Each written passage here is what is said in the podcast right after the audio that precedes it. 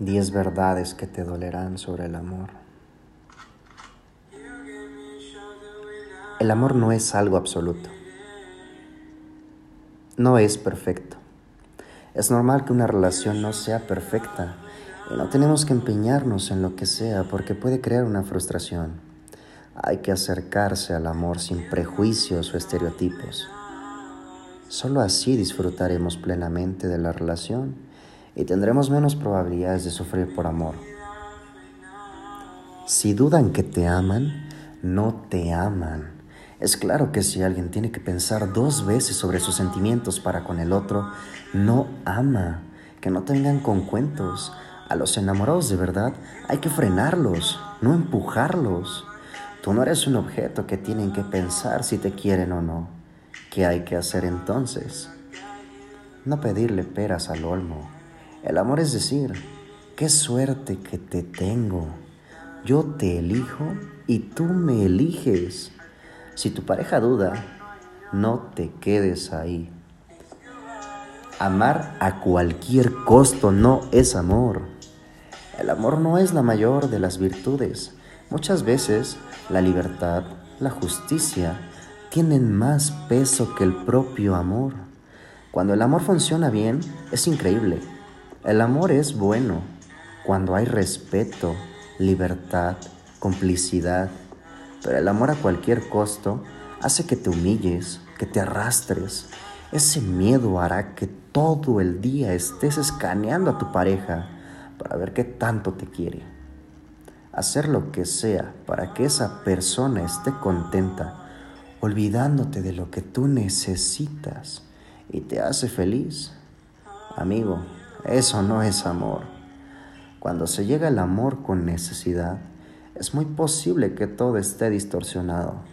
El amor saludable es espectacular.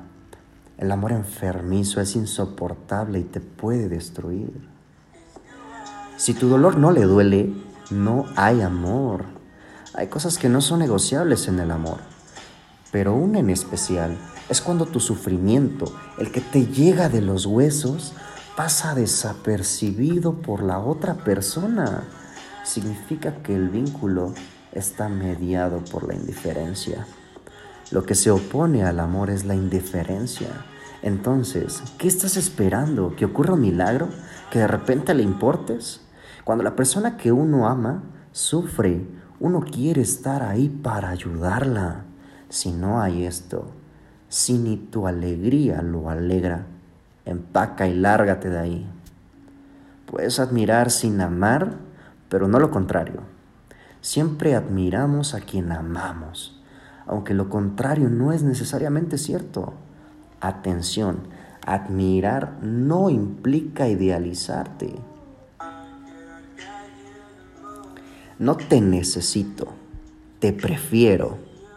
Significa que estamos seguros de lo que sentimos por otra persona pero no dependemos de ella, porque tenemos claro lo que somos y hacia dónde vamos.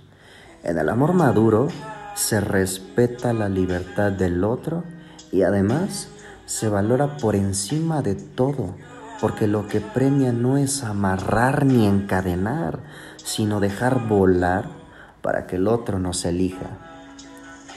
La dignidad no se negocia ni siquiera por amor. Quien pretende que pierdas tu dignidad no te ama.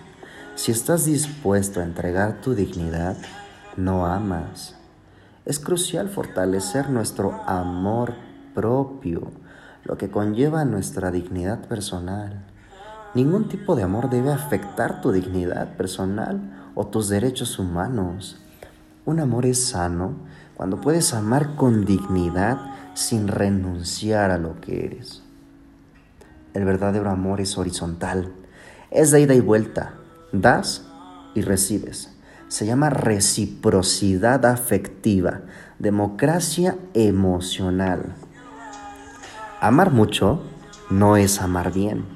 No importa cuánto te amen, sino cómo lo hagan.